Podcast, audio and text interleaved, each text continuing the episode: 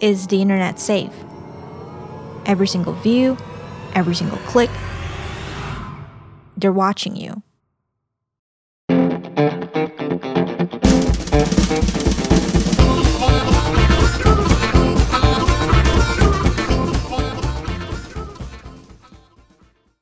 Welcome back to Awesome Addiction. I'm your host, Nora Lim. Today, I'll talk about The Social Dilemma, a documentary on Netflix. It wasn't easy for me to finish it. It took me two tries in total. During my initial viewing, the way they presented the show creeped me out. Not because of the content, but the storytelling method reminded me of a show called Tiger King. It's that similar predatory style that's so intrusive and it's so disturbing to me. Even though Tiger King is a popular show, I didn't like it. My friend Roxanne convinced me to watch The Social Dilemma recently. Hell of a ride. The movie discussed a pressing theme addiction. 24 7, there's this one thing you can't live without. That's right, your phone. They spoke about being addicted to social media, being addicted to your phone, it's the first thing you reach for when you wake up in the morning. Besides having such a great theme, the craftsmanship of this docudrama is impeccable. Throughout the show, it is intertwined with interviews and drama. You see a storyline being played out by the actors, and on the other hand, former tech executives and employees are revealing the reasons behind their departure from the Silicon Valley companies. Many of them pioneered and or influenced how our tech companions behave. One of the leading interviewees is Tristan Harris, a former design ethicist at Google. Later in this episode, I'll be quoting his words and offer some of my opinions. We see three stories progressing at the same time. The A story is the interview, aka the reality through the A story, we see former tech employees reveal their thoughts. The B story is drama. We follow the characters, Ben and his family, into their lives.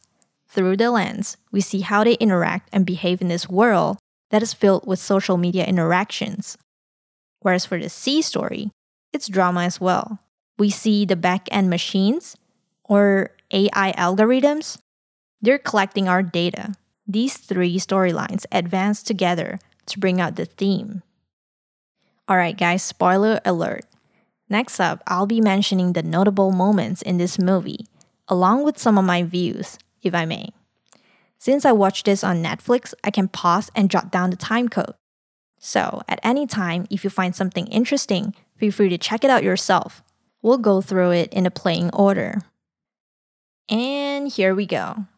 Around 13 minutes and 11 seconds, the interviewee mentions that if you're not paying for the product, you are the product. See, social media providing us this convenience of connecting with another person on earth for free. Wonder how they make money off of this? They sell ads. Based on the information the platform collected from us, they know our preferences better than ourselves. It's to the point where they could predict what we possibly like. And through this, they can allow advertisers to set their parameters. Whether it's a product targeting a pet owner or healthy organic products targeting health conscious consumers.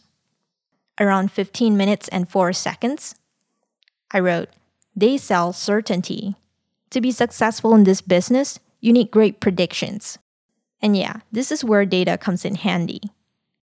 Like the example we provided earlier, around 17 minutes, I think it's creepy that they measure how long you look at each image. They're collecting data about us. Every single like, every single keyword that we search, everything we share and look at. It is super creepy to see how they stage this scene as well. This is where I stopped watching during my initial viewing. And the machines are coming up with personalized algorithm. Through the data they have collected over time, they can pretty much predict what we enjoy.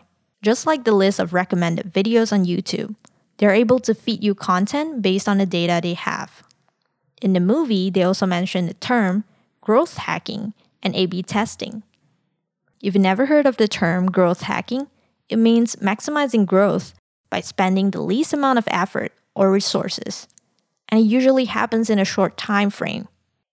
As for A B testing, it's allowing you to experiment with two versions, and through the results, you learn which ones perform better. There are means to track the statistics on the back end, and once you get all that information, it's easier to improve. The first time I've ever heard of A B testing is through my former work experience working at a student led creative agency. They were testing out different versions of copy for email marketing purposes. It's pretty interesting. And A B testing can be applied to so many other fields besides marketing. In the movie, they also talk about using psychology against ourselves. So, how does it work? In the show, they provided a slot machine analogy. Humans are incredibly curious species. This is human nature. Every single time you pull that handle on that slot machine, there's this excitement of unknown. You don't know which kind of combination you're gonna get this time. But what's addictive is the possibility that you'll hit the jackpot. People dream of winning, and they hold that hope every single time they reach for the handle. It's like teasing you. The tech companies also applied some psychological strategy with their app, with notification. Smartphone notifications are designed to grab your attention. Back in the day, things used to be very reactive. Instead of waiting for us to reach out for it passively, they are luring us now. They want our attention. Our mode of socializing is shifting from one to one in real life to one to infinity on social media. Even need to connect with someone else? A one to one conversation still works best for me. And I find myself reacting awkwardly in big groups. Yeah, I need to work on that. Or maybe not, maybe that's just me. But when it comes to social media, the struggle is real. The convenience provided by the technology allows us to connect instantaneously, no matter our distance, 24 7. Some folks don't like it and didn't want to adapt it to their lives. But what to do when companies are utilizing it as a tool for communication? People are changing their minds more frequently now. I always feel this urgency to keep myself up to date it's not just about FOMO. I want to make sure people can reach me whenever they need my help. So I enable my notifications. I feel like anyone who's trying to resist this behavioral shift is going against this entire era, and it is not wise at all. Sometimes it's peer pressure that brings behavioral shift. Around 41 minutes and 11 seconds, the speaker says, the whole Generation Z is more anxious more fragile, more depressed.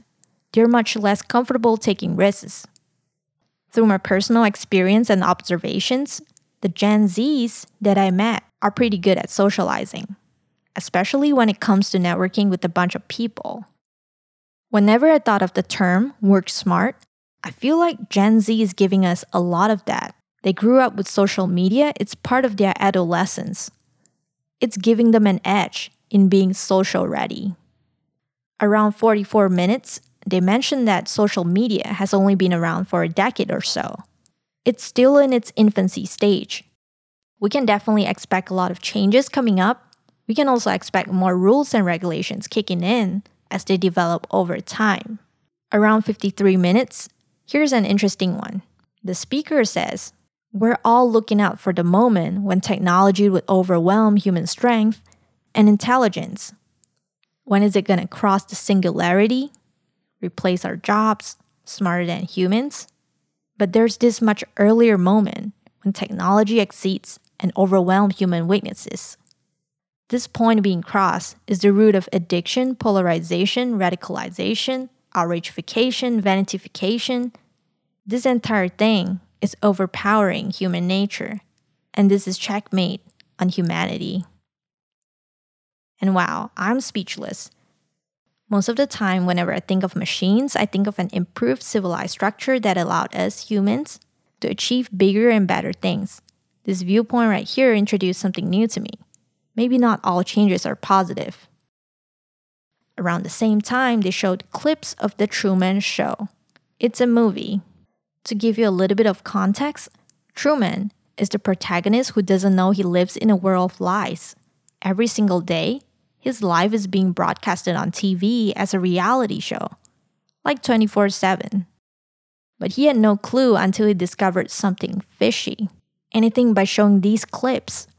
The filmmakers want to not just that we might not be aware that we're that monkey inside the cage. We're being watched all the time as well.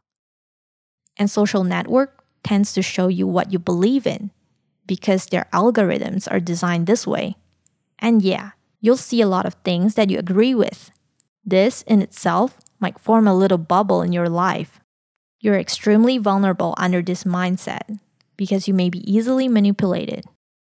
From my perspective, this is exactly why critical thinking is increasingly important.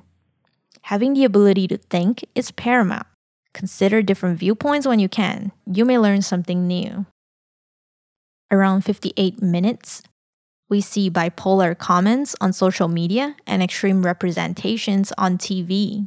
Certain broadcast stations tend to lean towards either left or right. They're rarely neutral. One incident may carry very different headlines when you read it from a different publisher. The same goes for video. The politicians ad dollars help fund the TV stations, which contributes to their survival. So, yeah. And when it comes to advertising, the internet is just a newer, more efficient way of doing that. Big data and digital marketing brought revolutionary changes to our generation. Through traditional advertising methods, we wouldn't be able to measure how efficient it is. But now with the metrics, all of a sudden, it became measurable. Around an hour and two minutes, there's this MIT study indicated that fake news on Twitter spreads six times faster than the truth. What is the world gonna look like when one has six times advantage over the other one? The tech giants created a system that biases towards false information not because they want it to, but because false information makes the company more money than the truth. Truth is boring. Get it? Their business model relies heavily on ads to bring in revenue. Being aware of this is goal. Whenever we see something trending, it's a good idea to do a fact check. See if there's any proof to support this claim. At the end of the day, social media is just a tool. It isn't causing any harm on its own it could bring positive or negative impact to our society, to our lives. It all depends on how we utilize it. At the end of the film, Tristan Harris revealed that he has founded the Center for Humane Technology and he'll be fighting for better, more humane technology. The ending is well made. He said, We can demand that these products are designed humanely. The intention could be how do we make the world better throughout history, every single time something's gotten better, it's because somebody has come along to say, This is stupid, we can do better. It's the critics that drive improvement. It's the critics who are the true optimists. So, yeah, always provide constructive criticism. If you're interested, feel free to check it out on Netflix. I see this film as a wake up call to be mindful of our online presence. Speaking of online presence and content, I have to mention a media theory by Marshall McLuhan. He says the medium is the message. Unlike most of the people who analyzes content, he insists that what's important is the medium itself. Because an invention could change how we behave and how we live our lives, and this in return will affect our entire generation. One of the examples he provides is the light bulb. The light bulb by itself doesn't carry any content whatsoever. But this instrument brings an important functionality to our lives, which is to illuminate our environment. Prior to having a light bulb, peasants can only work until the sun sets. Now, with illuminating technology, we're able to carry on tasks when we lose sunlight. We're able to read at night. We're able to work overtime now. Oops. Um, yeah, anyway, this is just a little snippet from what Marshall McLuhan proposes. If there's a chance in the future, I would love to revisit his theory and share it on our show. Social media is just a tool. It depends on how and what we use it for. Being able to stay connected with family and friends around the globe is the biggest pro to me. A friend once told me that he's okay with personalized ads. It'd be more tailored to his likings. It all makes sense to me, but I dislike the fact that social media giants know too much about me as a person. I've suffered from multiple data breaches. My personal information was leaked. Maybe it's even being sold on the dark web. Who knows? I thought it's too dangerous for social media giants to hold too much information. When a data breach happens, it's scary. So I started using a password manager to take care of my password. Whenever possible, I reject the collection of my personal data. I also often utilize incognito mode and private mode on my browsers. And this wraps up my thoughts about the social dilemma. Thank you so much for tuning in. I hope you enjoyed this episode. Feel free to connect with us on Instagram at awesomeaddiction.podcast. Or not. We're also on YouTube now. You can get the link through our Instagram bio, or you can just search Awesome Addiction by Nora Lim on YouTube. Alrighty, folks. I hope you have a great day. This is Nora Lim signing off. Take care.